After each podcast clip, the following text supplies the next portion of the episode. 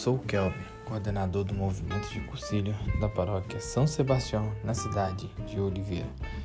E no nosso momento de hoje iremos falar sobre o tema Domingo da Misericórdia.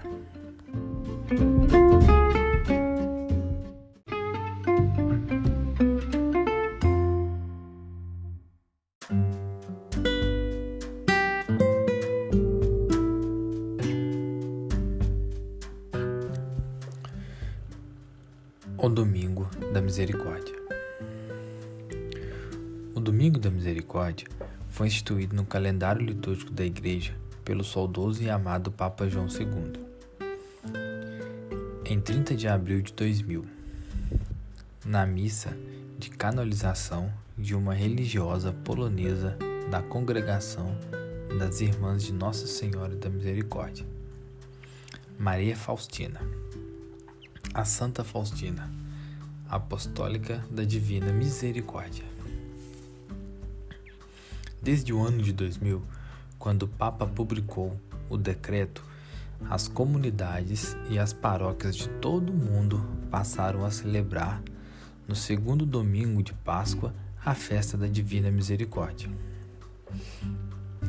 Quando, quando instituiu o Domingo da Misericórdia, o Papa João Paulo II estava atendendo a um, a um pedido do próprio Cristo, que no ano de 1931, no período entre a Primeira e a Segunda Guerra Mundial, confiou à irmã Faustina o seu desejo de que, o domingo após a Páscoa, deveria renovar no coração da humanidade a convicção de que Deus é misericordioso.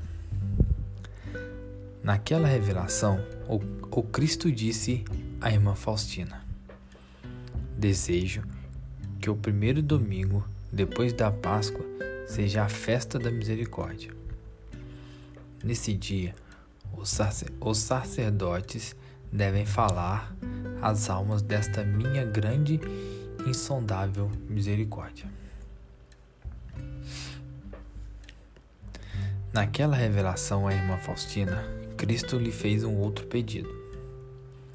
Ele ordenou que ela providenciasse a pintura de uma imagem que lhe retratasse conforme ela o enxergava e sobre os pés de Cristo traria a inscrição: Jesus, eu confio em vós.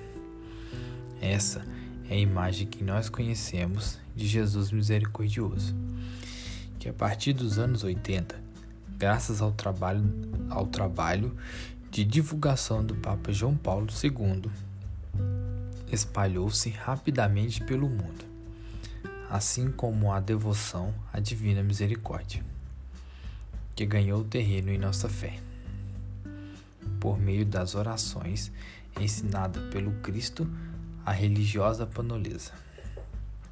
Essas orações são compostas pelo terço e pela novena da Divina Misericórdia. Naquela revelação, Cristo ainda disse à irmã Faustina: Por meio desta imagem concederei muitas graças às almas, que toda alma tenha, por isso, acesso a ela.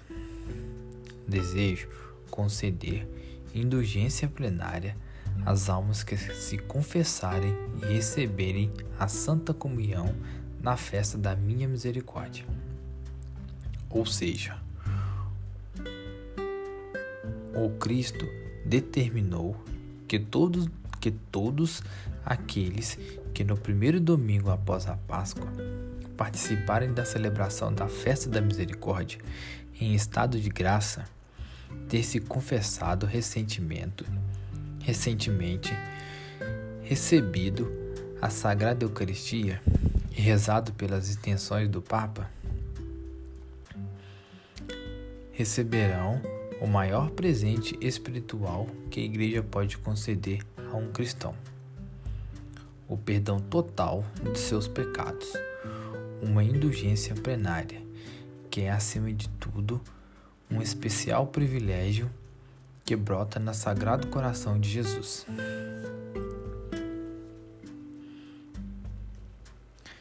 Jesus, eu confio em vós.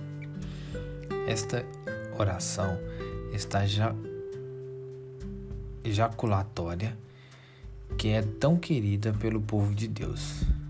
Exprime bem a nossa atitude de entrega, de abandono nas mãos providentes do Senhor, no último Salvador.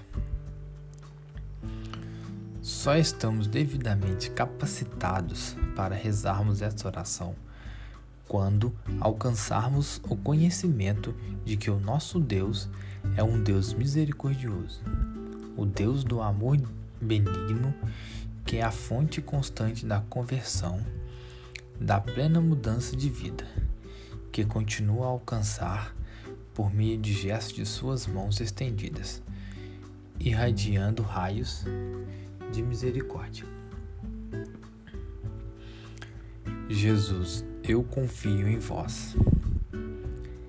Esta breve prece nos ajuda a professar a nossa fé no Cristo misericordioso que nos mostra as suas chagas gloriosas e o seu sagrado coração, manancial ininterrupto de luz e de verdade, de amor e de perdão, que nos faz notar que a divina misericórdia é seguramente o dom pascual que a Igreja recebe do Cristo vivo e ressuscitado e oferece a todos nós no cotidiano da história.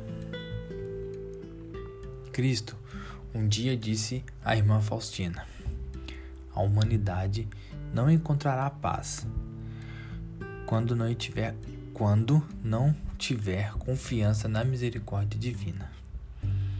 Se o mundo ainda possui o esperado dom da paz, é porque não acolhemos inteiramente a mensagem e os ensinamentos de Cristo e ainda não trilhamos com segurança e determinação o caminho da misericórdia que constrói a nossa relação com Cristo e o, no, e o nosso próximo.